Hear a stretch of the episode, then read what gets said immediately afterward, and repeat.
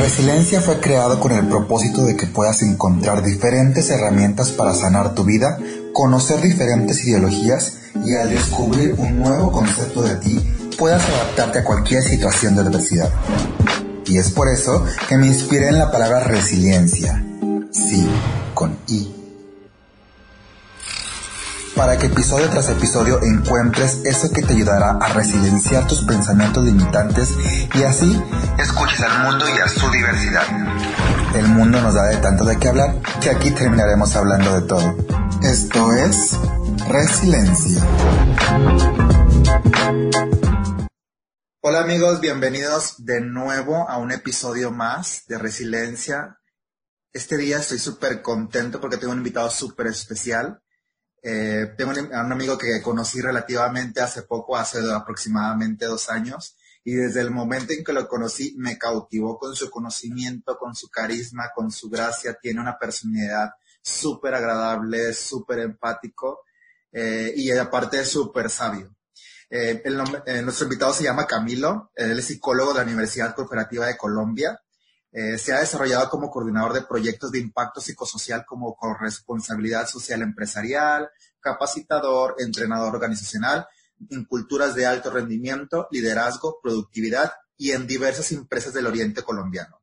Tiene estudios especializados en programación neurolingüística, estrategias pedagógicas para el desarrollo del pensamiento, derechos humanos, desarrollo de la inteligencia emocional en lo personal y en lo laboral Administración de Recursos Humanos, Sistemas Familiares, Logoterapia y tiene un diplomado en coaching organizacional del Politécnico Superior de Medellín en Colombia. También se ha desempeñado como terapeuta individual en parejas, familia y además para mí es una persona que admiro muchísimo por todos los conocimientos que tiene. La verdad es que cuando he platicado con él, o sea, me, empapo en el momento. Justo eh, hace aproximadamente un año nos él eh, ha trabajado en centros de desarrollo personal y una vez eh, nos encontramos en un centro de estos y estuvimos platicando y empezamos a hablar sobre este mismo tema del enneagrama y aparte otro conocimiento que tiene. Y me quedé cautivado en ese momento. Y, para mí, como ya les había comentado en otro capítulo, que este era un episodio o era, era un proyecto que tenía que tenía en mente desde hace muchísimo tiempo, en ese momento mi visión fue, lo tengo que invitar algún día. Y pues bueno, por, por pasares del destino me tardé muchísimo en realizar este proyecto, pero lo primero que pensé en invitar a una persona, o sea, él estaba presente constantemente. Y pues bueno, quiero darte la bienvenida, Camilo. Muchísimas gracias por estar aquí. Súper contento que estés con nosotros. Muchas gracias, Alan. Qué gusto escucharte. Y una vez más, muchísimas gracias por, por esta invitación. Cuando te escucho y, y, mencionas todo el repertorio de lo que en algún momento he adquirido como conocimiento, creo que lo más lindo de todo eso es aprender en esta vida a cómo implementarlo y cómo llevarlo justamente a, a, tu accionar, a las formas en cómo te relacionas con el otro. Yo creo que esa es la hazaña más importante del ser humano. Entonces, me honra mucho el estar acompañándote en este, en este momento me honra mucho poder acompañar a cada una de las personas que tengan el privilegio de, escuchar esto. Y no porque estemos los dos acá, sino porque creo que cuando llegamos a un espacio en donde hay algo disponible para nosotros, no hay nada más lindo que recibirlo con el corazón y seguir la guía del por qué hoy estamos escuchando lo que escuchamos. El día de hoy traemos el tema del enneagrama. Eh, ese es un tema súper especial también para mí porque yo le comentaba a Camilo que yo tuve aproximadamente un acercamiento con esta corriente o como Camilo me explicó en su momento, esta herramienta de la psicología.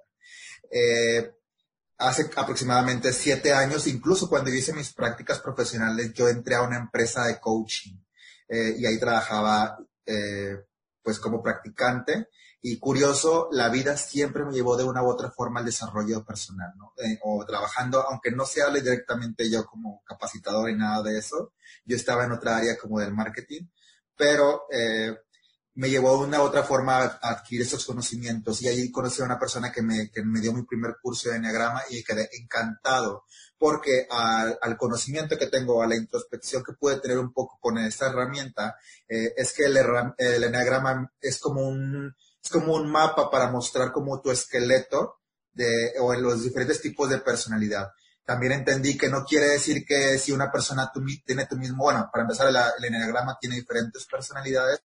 El enneagrama es una corriente muy hermosa porque tiene dos formas de cómo explicarse o dos corrientes de cómo explicarse. La principal corriente con la que se explicó en algún momento fue con la corriente espiritual, pero luego, en compañía de Claudio Naranjo e Isazo, se empezó a explicar desde una vertiente psicológica. ¿Ok? ¿Por qué se le llama herramienta? Porque hay millones de herramientas de desarrollo personal que nos llevan a descubrirnos, que nos llevan a observarnos, que no tiene que ver con que sea la verdad, simplemente tiene que ver como un peldaño más que nosotros en esta búsqueda que en algún momento emprendimos, pues obviamente nos lleva a descubrirnos de esta manera. Padrísimo. Y veo que el libro tiene un elemento o tiene un símbolo. ¿A qué se debe ese símbolo? Siempre me llamó la atención. Mira, ese símbolo muestra precisamente nueve movimientos, ¿sí? Mm. Eh, de hecho, eh, cuando llega a manos de nuestro psiquiatra, pues que en paz descanse porque hace muy poco tiempo eh, murió, Claudio Naranjo, él mencionaba que el enneagrama nos muestra nueve puntos específicos de la vida. Y esos nueve puntos específicos de la vida se les llamó como eniatipos. ¿Y por qué mm. eniatipos? Porque ese tipo de eniatipos, sí, lo que buscaba era mostrar las diferentes personalidades, sí, que los seres humanos pudiésemos desarrollar gracias a algo bien importante que quiero que hoy quede bien mencionado y es nuestra herida. Principalmente lo que muestra el eniagrama es cómo a través de nuestra herida nosotros nos hemos venido desarrollando a lo largo de nuestra vida y nos hemos vinculado a lo largo de nuestra vida con las distintas personas y a su vez nos hemos querido defender y atacar gracias a que hemos visto que el otro me ataca, pero lo único que está ocurriendo allí en esa interacción es simplemente una manifestación de las distintas heridas que cada uno de nosotros posee o mantiene. Entonces eso, ese símbolo, ¿por qué se ve con por, qué se ve con tantas rayitas o tanto así? Porque indudablemente en los diversos estudios que tiene el Enneagrama, lo que muestra es que cada personalidad se centra y se descentra. ¿Sí? Entonces, ¿qué es lo que busca el Enneagrama? Es mostrar cómo, por ejemplo, si un eneatipo se puede centrar con otro, ¿sí?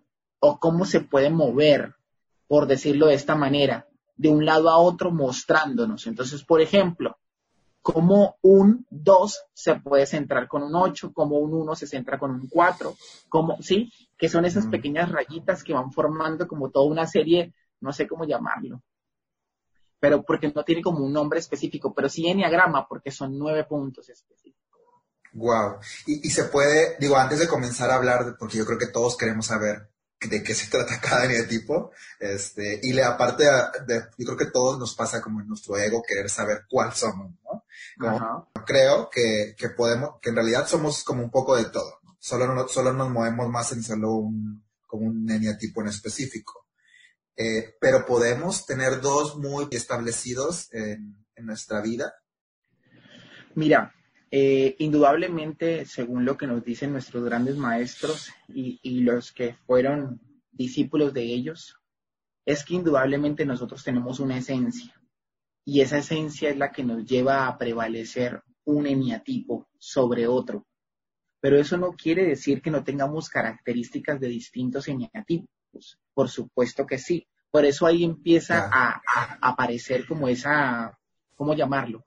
Como esa asociación de decir, pero es que parezco que fuera todos los eniatipos, porque tengo como características de todo. Eh, cuando yo tuve la experiencia de, conocer esta herramienta, eh, pues como otras más, entendí que una de las cosas que me lleva a relacionarme directamente con, las personas con las que me relaciono, ¿sí? Y hablo de parejas, hablo de amigos, hablo de jefes, hablo de compañeros de trabajo, etc., hasta la señora del supermercado, eh, entendía que ninguno me atacaba.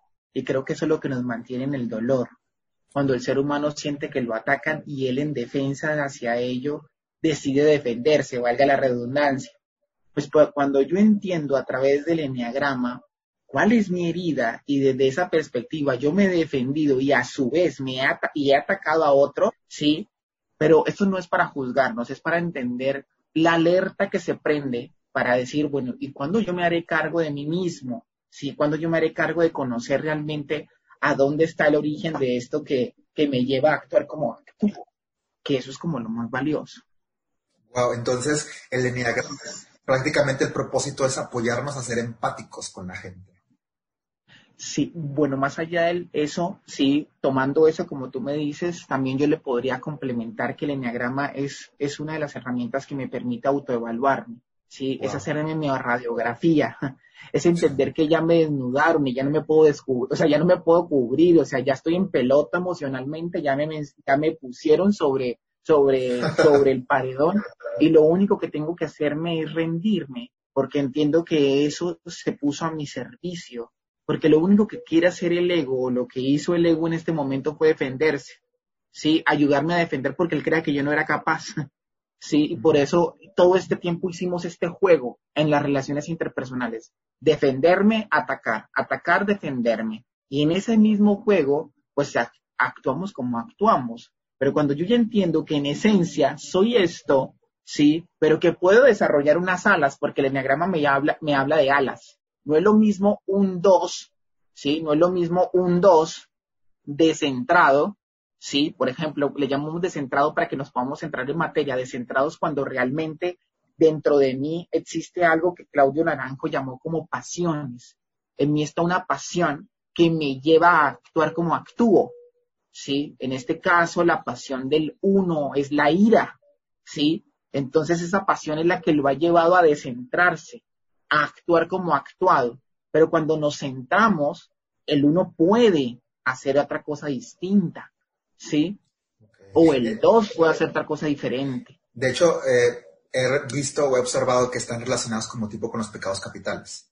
Sí, eh, hay algunos autores, mira, lo que pasa es que como es una herramienta milenaria de muchísimos años y ahorita con la pandemia nos lleva a entender de que, de que existen una serie de cantidades de información ya accesible para todos, hay muchos autores que han, que han llevado esta herramienta, ¿sí? O la han venido relacionando con muchas cosas, ¿sí? Yo no digo que esté bien o que esté mal, simplemente pues ha funcionado para muchos, entonces me imagino que eso, eso puede ser. Y, y, también he visto y observado que, bueno, en el, curso que tomé de Enneagrama, lo, lo mostraban, por ejemplo, eh, yo descubría qué eneatipo soy, no les voy a decir qué eneatipo soy todavía, este, pero eh, cuando descubrí mi eneatipo hablaba de dos tipos, o sea, como tu eneatipo, no sé si hablas de lo mismo del descentrado, pero en ese, en ese momento ella lo manifestaba, yo creo que tal vez lo decía como para poder asociarlo a nuestra vida real, como con palabras, para hacerlo más coloquial, pero ahorita que con la experiencia que he adquirido con el desarrollo emocional, no creo que sea la palabra correcta, porque lo mencionaba como eneatipo, por ejemplo, el, X número, y decía enfermo y sano. Ah, claro, claro, mira, es que antes se le llamaba como el enfermo y se le llamaba como el sano. Pero eso es para patologizar algo que no requiere ser patologizado. Sin embargo, yo respeto a todos mis colegas que han querido formarlo como lo han querido hacer. O sea, siento que pues si le funciona mostrarlo de esa manera, pues me parece maravilloso. No vamos a entrar en disputas de quién tiene la razón o no tiene la razón. Sin embargo, lo que, lo que pudiésemos mejor mencionarlo es como, como centrado y descentrado, porque somos un péndulo, Alan, somos un péndulo en donde todo el tiempo estamos oscilando, porque somos seres dinámicos. Entonces, claro que hay un centro, pero nos podemos descentrar también en algunas situaciones. Por eso Claudio Naranjo decía, muy buen psiquiatra aparte, decía, eh, el ser humano se descentra por una pasión, algo que lo mueve, que lo, que lo lleva a querer resolver o hacerse cargo de ahí. Lo que él no sabe es que es eso mismo lo que lo lleva o a hundirse o a salir a la luz. Es lo que vamos a descubrir hoy. Es eso que me, que me mueve. Padrísimo. Pues bueno, empecemos eh, platicando. Platícanos primero del eneatipo 1. Sí, antes de eso yo quiero compartirles algo. Claro. Ya. Yo siento que el eneagrama se puede explicar de la mejor manera de la siguiente forma. Antes de entrar a evaluar cada eneatipo y hablar una característica puntual de cada uno, valdría la pena preguntarnos, es, valdría la pena más bien hacernos la imagen de cómo se hace un, un enneagrama. Entonces el enneagrama aparte se dibuja de forma distinta, no se dibuja como si fuesen las manecillas del reloj, o sea, tiene una forma puntual, eso sería otro podcast, pero quiero que, que lo podamos ver de la siguiente manera. Es como si fuera un círculo y ese círculo está 9 en la mitad y empezamos. 9, 1, 2, 3, 4, 5, 6, 7, 8, ¿sí? Le da la vuelta a todo el círculo. No se dibuja así, ojo con esto, no se dibuja así, pero quiero que más bien vayamos a darnos la idea de cómo está hecho para que lo podamos entender, pero no se dibuja de esa manera. Tiene una forma distinta de dibujar que luego lo hacemos. Porque pues nuestro gran maestro Gurdjieff decía que en la vida llegamos de una manera distinta, llegamos de 9, 6, 4 y así se iba. Pero bueno, luego lo hablamos de esta forma. Pero ¿por qué les menciono para que lo hagamos hincapié allí y vayámonos haciendo toda la recreación de esto? Es porque ellos, eh, Claudio Naranjo habló acerca de que los eneatipos se dividían en tres grandes centros o tres grandes triadas. La primera triada era la triada de los instintivos o la triada de los, sea, de los instintivos o de los motores o de los, o de los sexuales, por llamarlo así. Era un aspecto más primitivo. ¿Y cuál es la primera triada? Recuerdan que les dije que hicieran el círculo que comenzara de nueve, de nueve y luego diera la vuelta hasta el 8. Pues bueno, la primera triada comienza con el 8, con el 9 y con el 1. Esa es la primera triada. Esos tres semiatripos están relacionados directamente con lo instintivo y están relacionados directamente con un cerebro, ¿sí? llamado el cerebro reptiliano. Pero ¿por qué como un cerebro? O sea, como si tuviéramos muchos cerebros. Sí, sí tenemos muchos cerebros según algunas investigaciones científicas, y no porque estemos, no es porque hayan tres cerebros dentro de nuestra cabeza, sino porque hemos dividido el cerebro en tres grandes partes. Y uno de ellos, principalmente, lo decía MacLean, Sí, Paul MacLean decía que teníamos tres cerebros y esos tres cerebros, uno de ellos era el cerebro reptiliano y es el cerebro que le pertenece a esos tres eneatipos, al 8, al 9 y al 1.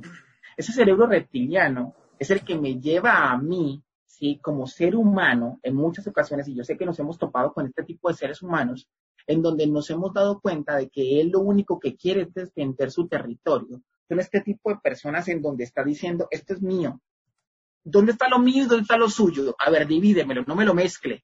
El respéteme mi territorio, no se meta a mi cuarto porque no quiero que me toque mis cosas si no me pides permiso. ¿Sí? Hemos escuchado muchas veces a ese tipo de personas que dicen, no, no entren a mi cuarto, no me toquen mis cosas sin permiso, yo las dejé de esta manera, me las movieron, así no tenía que ser. O sea, son ese tipo de personas que manejan toda una serie de ámbitos muy de, esto es mío y eso es suyo. muy territoriales. Muy territoriales, de hecho. Ese tipo de situaciones, de hecho, ese tipo de, este tipo de, de, de, eneatipos, por lo general, son los que nos muestran ese cerebro reptiliano que, de los reptiles. Y si te das cuenta, los reptiles lo único que buscan son dos cosas importantes, cobija y comida. Cuando un reptil no tiene con qué comer, se come sus crías. Porque lo único que le importa es saciar esa necesidad primaria, ¿sí? Con el tiempo evolucionamos, ¿sí? Y lo que busca este tipo de neatipos, y eso es importante porque siempre lo he relacionado mucho con la, con la biodecodificación, es entender este tipo de enfermedades que desarrollan este tipo de neatipos son enfermedades estomacales.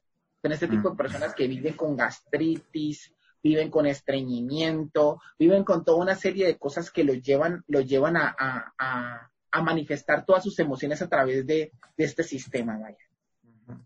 Posterior a ello, los siguientes, los siguientes por llamarlo de alguna manera, ¿sí? que hacen parte de la triada de los sentimientos. Entrando un poquito al tema de los chakras, eh, creo que este es un eneatipo que comentas que son instintivos o reptilianos. También se puede relacionar, por ejemplo, con el chakra, el chakra del plexo solar y el chakra sacro, ¿no? Que son los chakras que tenemos eh, en esta parte abdominal eh, y que también tiene que ver muchísimo con estos temas, o sea, por ejemplo, con las enfermedades que manejabas también, eh, con, con la gastritis, con todos los temas gastrointestinales, ¿no? Sí. Pues mira que no conozco un estudio que haga esa correlación, ¿sí? Pero como nosotros como seres humanos somos bien arbitrarios, algunas veces hacemos ese tipo de correlaciones que yo no digo que no funcionan, claro que sí pueden funcionar, sin embargo, yo no he visto el primer estudio que haga esa relación directa, a lo mejor sí existe, pero yo no lo he leído, no tiene que ver con que tenga la verdad absoluta. Pero si lo vemos desde esa correlación que mencionas, Alan, por supuesto que como todos somos, o sea, como todos los seres humanos somos un sistema, todo está intramente conectado, entonces pues indudablemente en algo tendrá que tener en cuenta o en algo tendrá que estar relacionado. Aparte de esto, Carter en, 1980, en 1998, él mencionaba que habían unos centros importantes del cerebro, aparte del reptiliano, luego aparecía la otra parte del cerebro que era muy importante, que era la que saciaba esas necesidades emocionales. Y esas necesidades emocionales lo hace una estructura bien importante que es el sistema límbico que está en nuestra cabecita, que es muy subcortical, o sea, está como que en la mitad de la cabeza. O sea, si quitáramos toda la parte lateral, y la de arriba es lo que queda en el centro, por decirlo de alguna manera, para que nos entendamos un poco. Este, y eso es lo que nos hace, este tipo de eneatipos, como son bien sentimentales, el 2, el 3 y el 4, lo que hacen ellos es que atraviesan esa necesidad instintiva y en vez de preguntar, este es mi territorio, como los anteriores, ellos lo que dicen es, ¿cómo me relaciono con este, con este territorio? Son los que crean el vínculo, son los que hacen como esta, esta necesidad de, de, ¿sí? Son los que hacen la, la, posibilidad de poder crear algo hacia el otro o con el otro, ¿sí? Este tipo de, de, de, eneatipos, que son el 2, el 3 y el 4, lo que buscan es cómo yo creo una memoria de emociones. Aquí aparece la memoria, aquí aparece la necesidad de poder crear ese tipo de vínculos de conexiones. Y luego pasamos al siguiente, al siguiente, a la siguiente triada, que es la triada del pensamiento, ¿sí? Que aquí ya hay una estructura más importante desarrollada en nuestro cerebro, que de hecho los expertos en la neurociencia dicen que ese es el cerebro de nosotros, los seres humanos, que es la, la nueva corteza. Y lo que busca esa nueva corteza es poder generar estrategias de pensamiento. Si te das cuenta, el 5, el 6 y el 7, que es esa triada del pensamiento, lo que busca es conocer de lo que aquí hay en este territorio. Mira, lo que dice el enneagrama como una muestra de, sanación es, es, poder entender que más allá de tener características de todos los eneatipos, porque podemos tener esas características, es que nosotros podamos centrarnos, Alan. Ni siquiera generar otro tipo de eneatipos, es centrarnos. Y solo hay unos pequeños centramientos que ahorita los vamos a ver cuando estemos ahí, ¿vale? Y esos centramientos es lo único que nos va a sacar la posibilidad de poder dar lo mejor de nosotros desde el lugar en el que estamos. Eso, eso nos invita a ocupar. Teniendo en cuenta estos centros energéticos, estos centros, perdón, estos centros de las triadas, vamos a poder entender lo siguiente, ¿sí? Vamos a empezar a hablar sobre el eneatipo 1, ¿sí? El eneatipo número 1 eh, es conocido dentro del enneagrama como el reformador, como el corregidor, como el perfeccionista. El eneatipo número uno, descentrado, es aquel, es aquel o es aquella o, aquel hombre o aquella mujer en la que se convierten como los jueces de la vida. O sea, ellos son los que siempre nos van a marcar qué es lo que nos hace falta. Si tú realmente quieres saber, sí, qué te hace falta, ellos son los indicados, sí, ellos son los indicados para decirte cómo, qué te hace falta. Ellos jamás te van a aplaudir, sí, lo que está. Ellos van a centrar sus ojos en lo que le hace falta. Porque la herida, sí, la herida del uno fue que en algún momento dejaron de preocuparse por ellos y salieron a preocuparse por aquel o por el otro. Fue una mamá muy perfeccionista, fue una mamá que siempre les dijo que haciendo lo correcto iba a poder lograr el amor. Entonces, descentrados son, buscan corregir al mundo, ¿sí? buscan corregirse porque ellos creen que el mundo es un caos, entonces corrigiéndose ellos y corrigiendo al mundo, el mundo va a estar perfecto. Pero eso jamás va a ocurrir, ¿sí? Sin embargo, pues esa es siempre su tragedia, vivir en esto. Y tomo como... Su frustrado. Sí, claro. Como, lo llamo como tragedia porque, pues, de alguna manera es, es es lo que llama Claudio Naranjo como su, como su pasión. La pasión de ellos es la ira. El 9, el 1 y el 8 están llamados a trabajar con la ira. Porque la ira es lo que sale y canaliza y se muestra allá afuera. Pero hay formas de cómo, de cómo lo muestran. El 1 se muestra muy recatado, ¿sí? El 8 se muestra como un huracán, porque sale allá afuera y, le pega a la pared o le pega a la mesa, y el 9 como que ni lo dice ni no lo dice, pero su rostro lo menciona. Entonces, ahí poco a poco vamos a ir danzando con esto. ¿Cuál es el mayor miedo de, de este, de este eneatipo? Es a no ser perfecto, a no cometer errores. Sí, pero es la misma condena de ellos, porque indudablemente no se lo permiten y es la frustración más grande para ellos. Entonces, cuando logran centrarse, porque logran hacer un proceso de sanación, sí, con su herida, logran ser estos hombres o estas mujeres metódicos, eficientes, organizados, héroes, porque de alguna manera logran comprender que esta habilidad la podemos poner al servicio no solo de ellos, sino de otros, pero no desde una necesidad de sanar, sino desde una, sino desde una posibilidad de, de poder acompañar a otros. ¿Me sigues con esto? Padrísimo.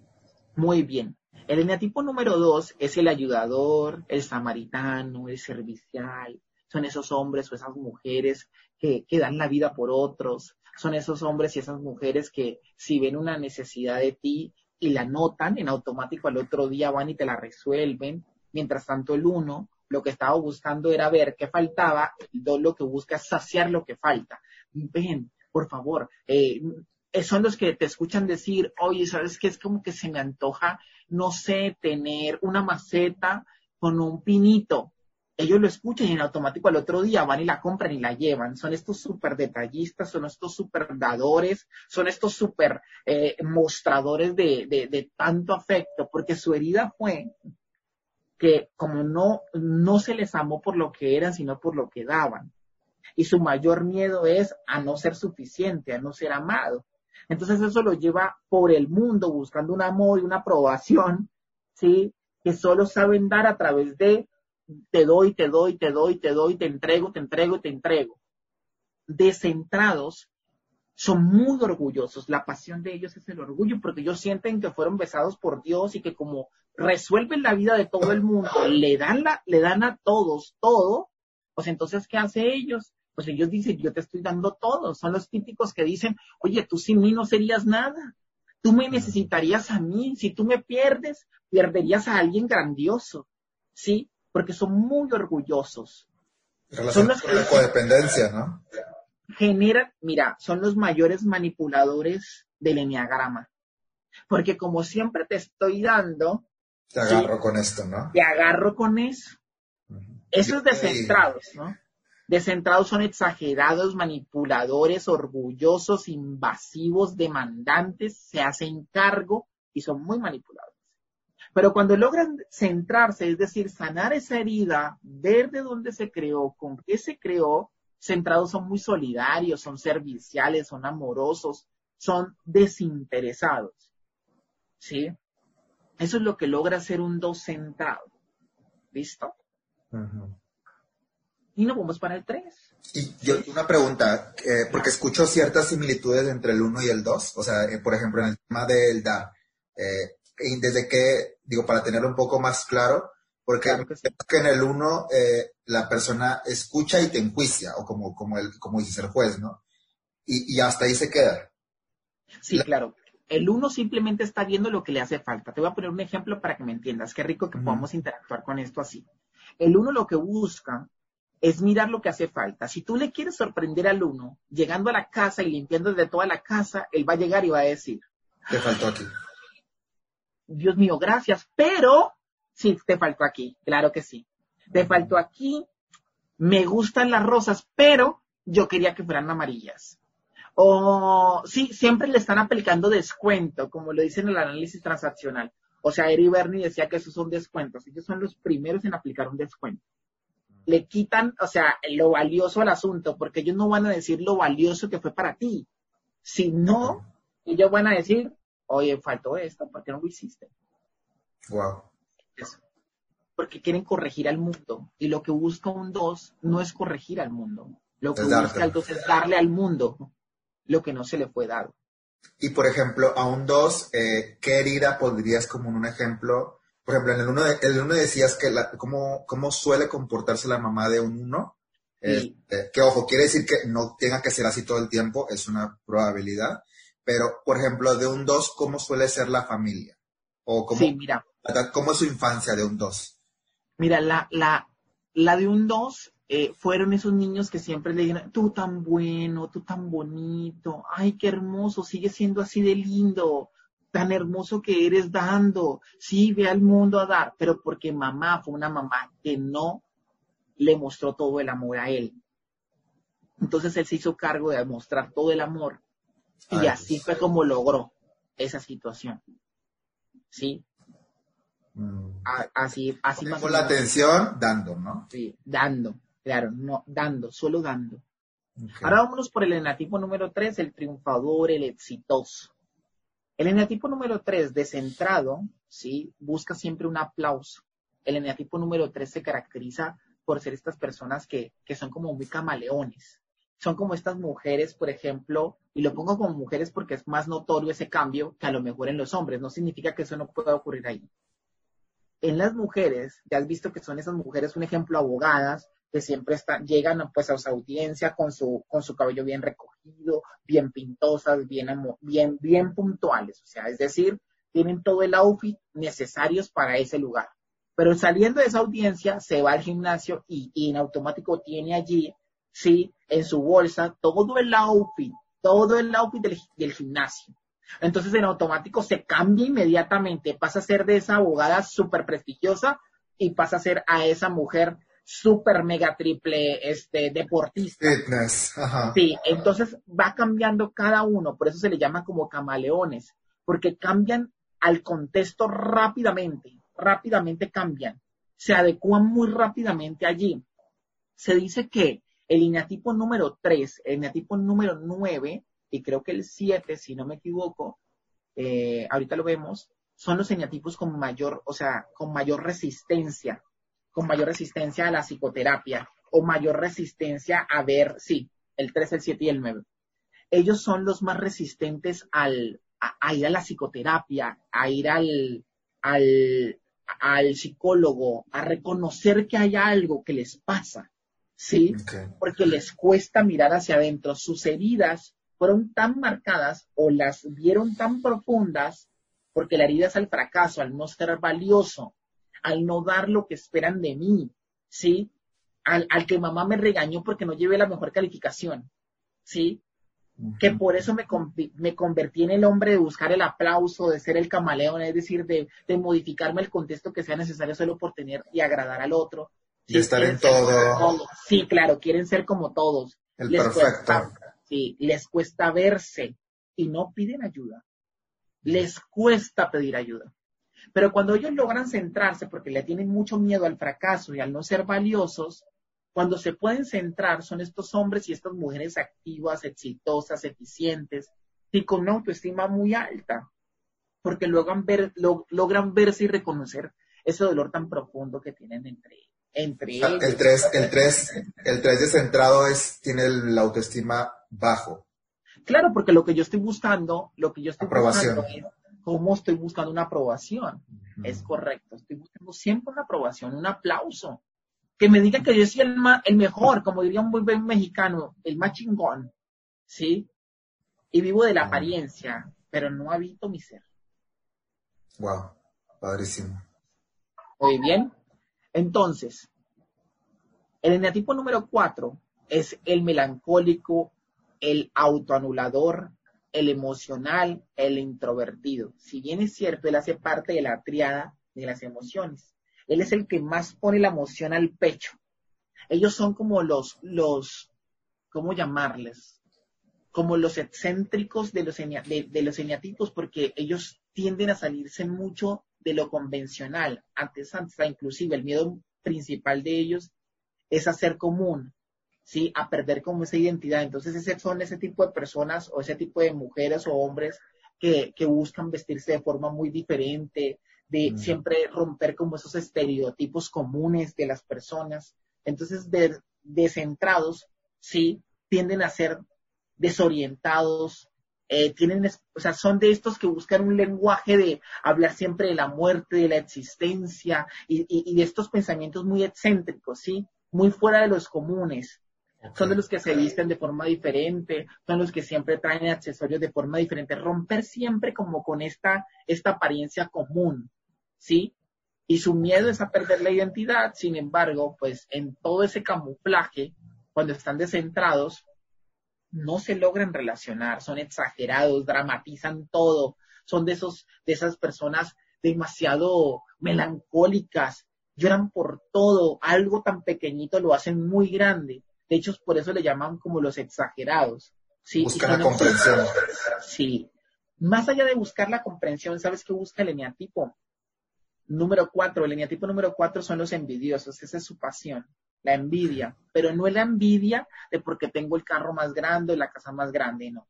Ellos envidian de porque ellos creen que las mismas oportunidades que tienen las otras personas no son las que se le otorgaron a ellos. O sea, ellos creen que esas, esas oportunidades de vida no les llegan a ellos. Sí, pero cuando logran centrarse son muy creativos, son muy intuitivos, son muy auténticos, sí, son muy profundos, porque son los grandes poetas, de hecho. Son los grandes poetas, centrados en lo Esta gente podría ser como los artistas. Como... Sí, la gran mayoría de los ah, artistas. Mm. la gran mayoría de los artistas lograron llegar a ser un enativo número cuatro porque terminan siendo como estos que muestran riqueza, claro, diferentes, buscan siempre ser los diferentes. Una duda, eh, por ejemplo, y ahorita hablamos de una actividad completa, que es el 2, el 3 y el 4, ¿no? Ajá. Lo que observo a base de lo que me dices es que, por ejemplo, el 2, el 3 y el 4 tienen el ojo afuera, ¿no? O sea, tanto el 2 en el, cómo, cómo, te doy, el 3 en el cómo me ves, cómo me admiras, y el 4 el cómo, o sea, cómo me envidias, ¿no? Cómo puedo ser diferente a ti. O sea, siempre buscando como el ojo afuera, pero me da mucha curiosidad porque, por ejemplo, eh, esta, triada son, eh, son de la emoción, ¿no? Parece que el 3 no es tan emocional como el 2 y el 4.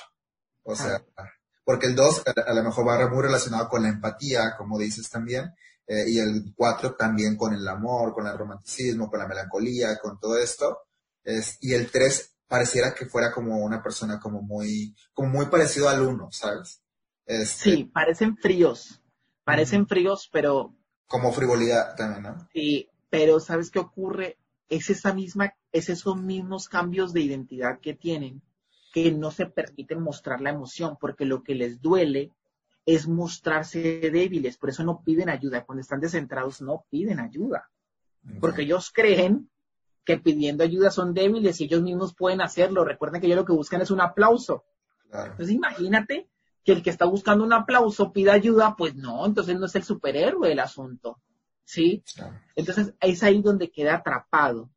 Por eso no van a psicoterapia, por eso les cuesta ir a psicoterapia, porque ellos creen que ellos están bien, pero ¿sabes por qué hace parte de la triada de las emociones? Esa es una muy buena pregunta, Alan. Porque el dolor es tan profundo y el dolor es relacional, recuérdalo.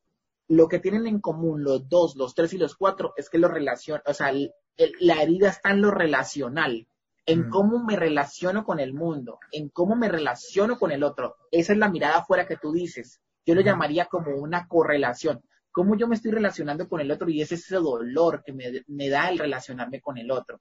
Entonces, como el 3 tiene ese dolor tan profundo, pero no lo muestra, uff, yo creo que es el que más sufre en el dolor. Bueno, yo digo el que más, pero entre comillas, porque realmente todos, todos en algún momento hemos elegido sufrir de una manera pues profunda. Sí, pero creo que todavía el 3 se reprime mucho más las emociones que los otros, ¿no?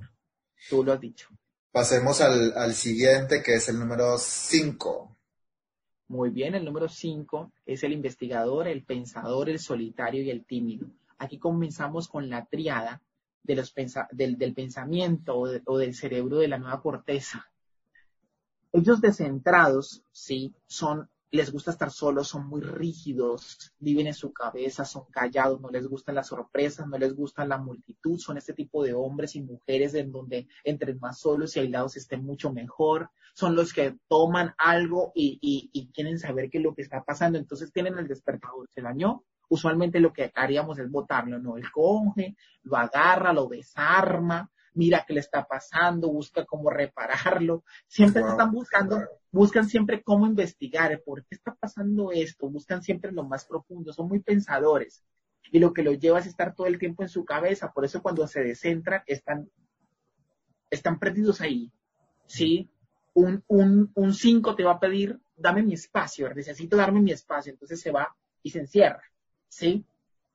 Porque su miedo es a perder la privacidad, a la falta del conocimiento, es perder como eso que, lo llevó a ser él, ¿sí? A que conocer era la forma en cómo lo vieran.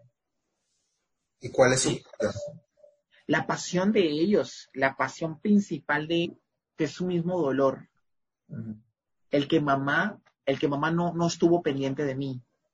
Mamá no estuvo pendiente de mí. Y como no, no, no pudo estar pendiente de mí, fue un dolor tan grande que yo preferí desconectar esto y me puse aquí.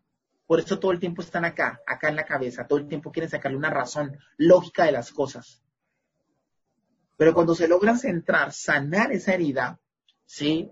Logran ser unos muy buenos observadores, resolutivos, investigadores y muy lúcidos, porque para que los engañen realmente es muy complejo, o sea, siempre están muy en la jugada, como le llamaríamos nosotros ya en mm. Colombia.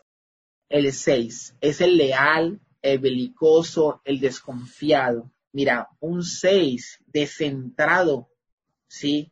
Es un, de hecho, se dice que son los, los desconfiados por, por naturaleza, pero cuando logran centrarse, ¿sí, Alan? Son muy comprometidos, ¿sí? Son muy responsables, son muy cooperativos y son demasiado leales. Son de palabra, ¿sí? Si él te dice que lo va a hacer, lo va a hacer, ¿sí? Si él se compromete contigo, lo hace. ¿Va? ¿Y cuál es el dolor de papá y mamá en este eneatipo? Mira, mamá no estuvo para protegerme. Entonces me debo proteger yo. ¿Sí? Y me debo proteger de una manera muy fuerte, porque siento que el mundo todo el tiempo me va a hacer daño. Y, y en parte también es como no estuvo para protegerme, no puedo confiar en nadie más que me proteja, tengo que hacerlo yo, ¿no? Siempre tengo que estar un paso adelante de todo. Totalmente de acuerdo. Wow, qué fuerte. Ahora vamos con el último de la, de, del eneatipo número 7, que es el entusiasta, el mental, él vive en su mundo, sí, en la orientación al placer. Si pasan, si, si, como te dije hace un momento atrás, son los que les cuesta ir a terapia, el 3, el 7. ¿Y por qué? Porque son muy narcisistas, descentrados son demasiado narcisistas, ¿sí? Pero son los Peter Pan de, todo el de todos los eneagramas, porque lo que hace el eneatipo 7 es estar siempre en el niño. Son los niños del eneagrama, siempre están en el placer, se comprometen con todos, pero a nadie le cumple.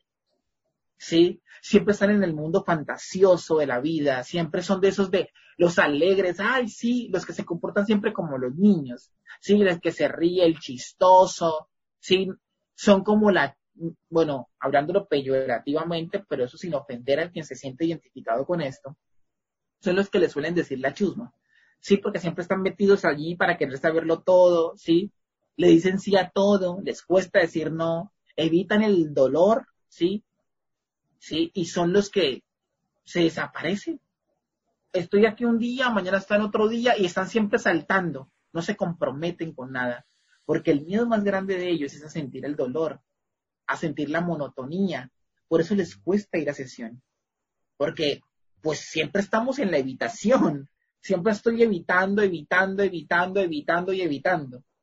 Y es lo que me lleva a mí a qué? A mantener un dolor.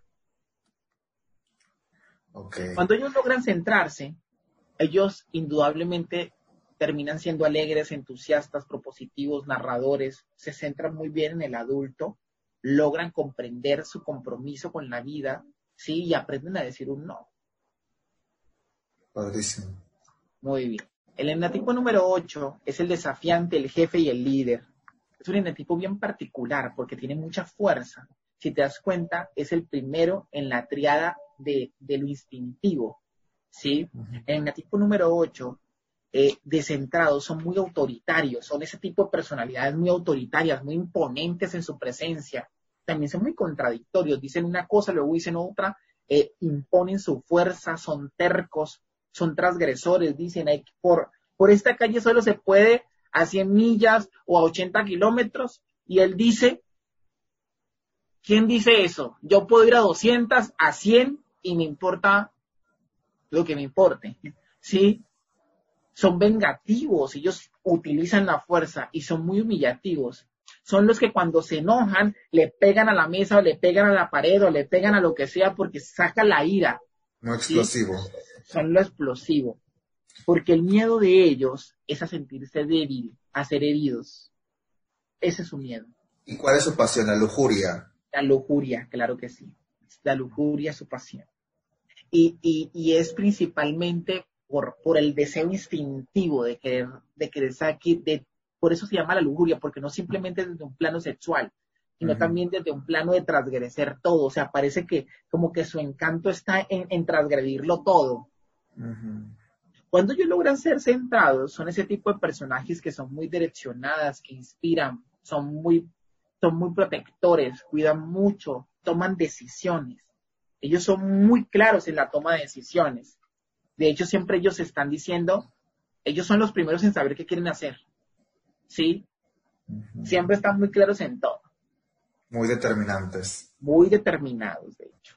Por eso logran ser grandes líderes. Wow. Y el eneatipo número 9, para finalizar, es un eneatipo muy pacífico. Es el amoroso, es el mediador. Son ideales para ser abogados eh, eh, mediadores. Mm. Porque cuando ellos están descentrados, son muy codependientes. No es digno de recibir todo lo que recibe.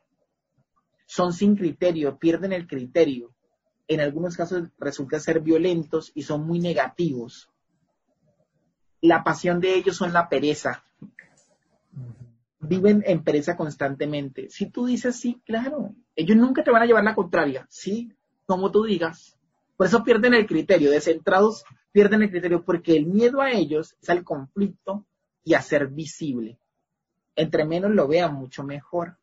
Por lo general, los eneatipos número 9 son los hermanos de la mitad, o sea, son tres y eres el de la mitad. Por lo general, el lineatipo número 9 son ese tipo de personajes en donde no se quieren comprometer con nada.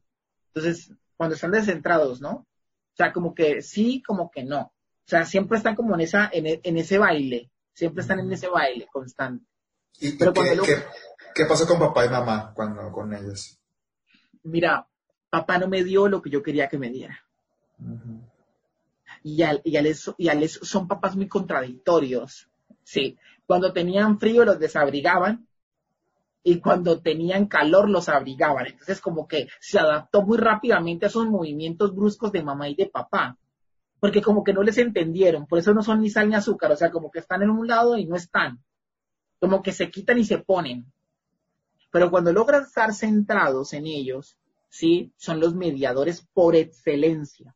Son generadores de paz son entregados, escuchan, son muy buenos amigos y son demasiado calmados.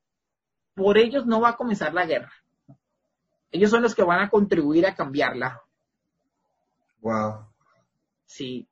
Y, creo que cuando logramos ver todos los eneatipos y logramos ver precisamente pues esas nueve, nueve formas de cómo los seres humanos nos hemos desarrollado a lo largo de nuestra vida, eh, a mí me encanta esta frase de Mickey Mindley que dice, es increíble cuánto podemos desconocer de un juego que has jugado toda tu vida. Y eso es lo que hemos hecho todo nuestro tiempo. Hemos, hemos jugado un juego en el que hemos desconocido por el resto de la vida. Y el enagrama lo único que nos invita es a conocer ese juego, a conocer por qué me relaciono como me relaciono, por qué me disgusto, por qué considero este tipo de acciones como un ataque, ¿sí? Y por qué otro tipo de acciones no, un dos le es muy sencillo considerar un ataque el que lo ignoren, ¿sí? El que no le presten atención, el que, el que le digan no eres suficiente. Claro que para él va a ser un ataque, pero si tú le dices eso a un 8, al 8 le va a valer, como le dice un mexicano, un quesito. O sea, realmente no le va a importar al 8. Pero si yo le digo un 8, oye, es que tú no eres capaz de hacerlo, por supuesto que el 8 se va a levantar y me va a decir, ¿cómo que no soy capaz? Sí, si yo soy capaz y hasta más, ¿sí? Si yo le digo un 9, si yo le pongo un 9, oye, es que tú no, ni para eso funcionas, en automático el 9 va a tomar eso como un ataque. Porque lo que él está buscando es darse cuenta que él es capaz de hacer esto y más. ¿Sí? Entonces, si te das cuenta que cada uno responde o, atiende a ciertas cosas porque los juzga un ataque, pero los juzga un ataque de acuerdo a su herida, de acuerdo a lo que le duele, de acuerdo a lo que está ahí con él y que no nos hemos hecho cargo para él. Entonces, conocer esa radiografía emocional nos lleva a sumergirnos en esa profundidad y empezar a hacernos cargo. Yo sé que ahorita un, 3, un 7 y un 9 me dirán, ay, sí, ya, porque son los que más, o sea, los que más le huyen a ir a conocer ese dolor. Porque es tan profundo como lo sienten, porque son muy sensibles, que es tan profundo como lo sienten, pero prefieren ellos no sentir. Pero cuando ellos se dan la oportunidad de hacerlo, por supuesto que logran grandes, grandes cosas. Entonces lo que buscamos es con todo esto podernos centrar, poder ser funcionales en este espacio. Por eso esto es un estilo de vida y de hacer. Yo más bien lo pondría de la siguiente manera. Yo lo pondría lo que significaría el amor para cada eneatipo. Eso es distinto. Mm.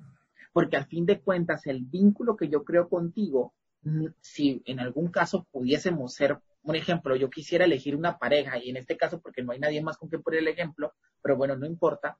Si yo pudiese decir, bueno, vamos a ser pareja tú y yo, Alan, y a lo mejor yo soy un eneatipo distinto al tuyo, y, y, si yo he hecho un trabajo conmigo desde lo que significó el amor para mí a través de la sanación de mi herida.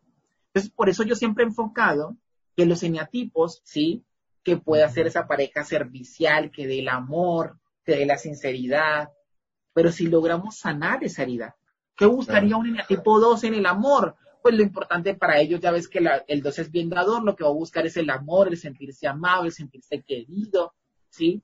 ¿Qué buscaría un tipo 3 en el amor? Creer que consideran que el amor es a través de la imagen que proyectan hacia el exterior. Eso es de la herida, por eso hemos conseguido a ese alguien. Y, eso es súper importante, creo que, también parte de la sanación personal. es aprender a no amar desde la herida. Precisamente, ¿por qué? Porque cuando amas desde la herida solo son, solo buscas que la persona cumpla tu expectativa del amor. Por supuesto que sí. Yo creo que eh, cuando, cuando mostramos esa posibilidad de, ver nuestras heridas, logramos entender que, que es eso lo que nos lleva a relacionarnos como nos relacionamos. Y, y en muchas ocasiones nos quedamos en la queja del por qué me relacioné como me relacioné. Pero lo único que estaba buscando, porque eso es paradójico y creo que con esto vamos acercándonos al final eh, para poder darles una invitación bien puntual. Y es que lo paradójico del ser humano es que él cree que a través de, la relación con el otro, él se está alejando. Por supuesto, mira, si hay algo que a mí me ha encantado y siempre se lo digo a todos mis consultantes, a todas las personas que, que comparten conmigo, y más en este espacio de pandemia, Sí, claro. Creo, creo que lo más importante de todo esto es entender que, este camino de autodescubrimiento es finito. Y cuando hablo de finito es porque tiene un final. ¿Y por qué tiene un final? Porque pues indudablemente una vez yo logre integrar esas dos polaridades, esas polaridades del bien y del mal, de lo correcto, de lo incorrecto, de lo que yo juzgo que pudiese estar bien o pudiese estar mal, y logro unir estas dos polaridades, yo logro hacer una reconciliación. Y para cuando eso ocurra, como lo dice la, física cuántica, yo logro dar un salto cuántico, es decir, moverme hacia otro lugar que me pone en la disponibilidad para otros. Entonces creo que el enneagrama me hace hacer ese movimiento. Por eso el enneagrama, esto es tan solo un, un, puntico nada más del enneagrama, porque el enneagrama se desarrolla a través de alas, se desarrolla a través de pies, se desarrolla a través hacia dónde me puse más, hacia dónde me puse menos. Pero conocer todo esto me va a llevar a mí a expandir mi, mirada de que el otro es inocente tal y como soy yo inocente y que no requiero reprocharme, sino empezar a integrar aquello que desintegré porque creí que estuvo mal. Y solo así ocurre la verdadera sanación. Wow, increíble. Pues padrísimo, Camilo. Eh, coméntanos dónde te podemos encontrar para, para aquellos que estén mucho más interesados en emprender este camino del Enneagrama. Gracias, Alan. Pues bueno, principalmente en mi, en mi Facebook, Camilo Ernesto Galvis, sí, y también tengo una página allí en Facebook, ya ves, para utilizar esto de las redes sociales. Eh, es eh, Camilo Galvis Terapeuta, sí, y en Instagram estoy Camilo Camilo Ernesto eh, guion bajo, o también me pueden encontrar camilo punto, psicólogo, ¿sí? Así me pueden encontrar. Y pues yo creo que allí nos vamos a estar acompañando. Ahí también hay mucho contenido para podernos, para podernos nutrir juntos. Como quiera, les vamos a dejar toda su información en, eh, en nuestro Instagram, Resiliencia Podcast, y en Facebook igual Este, cualquier duda que tengan pueden pedirnos su contacto, como quiera le vamos a pasar todos los, todo el contacto de sus redes sociales por ahí, este, para cualquier duda que tengan. Me gustaría también finalizar con esto, es que precisamente recordando un poco el objetivo del, por lo cual es el podcast Resiliencia, es aprender diferentes herramientas que nos puedan apoyar a salir adelante de cualquier adversidad. Eh, creo que esta herramienta es una herramienta única, súper poderosa para poder entender, como dijo Camilo, nuestra herida y a partir de ahí eh, poder operar eh, de una manera o conocerlo como una manera más consciente, ¿no? tener nuestra conciencia de nuestros actos, desde, desde cómo percibimos lo que pasa en nuestra vida. Creo que también eso nos regala liberación. ¿no? Entonces, pues espero que les haya gustado muchísimo este episodio. Muchísimas gracias, Camilo, por todo tu conocimiento encantado de que haberte tenido aquí. Gracias por escucharnos a ustedes que están del otro lado. Eh, y pues nos vemos en la próxima.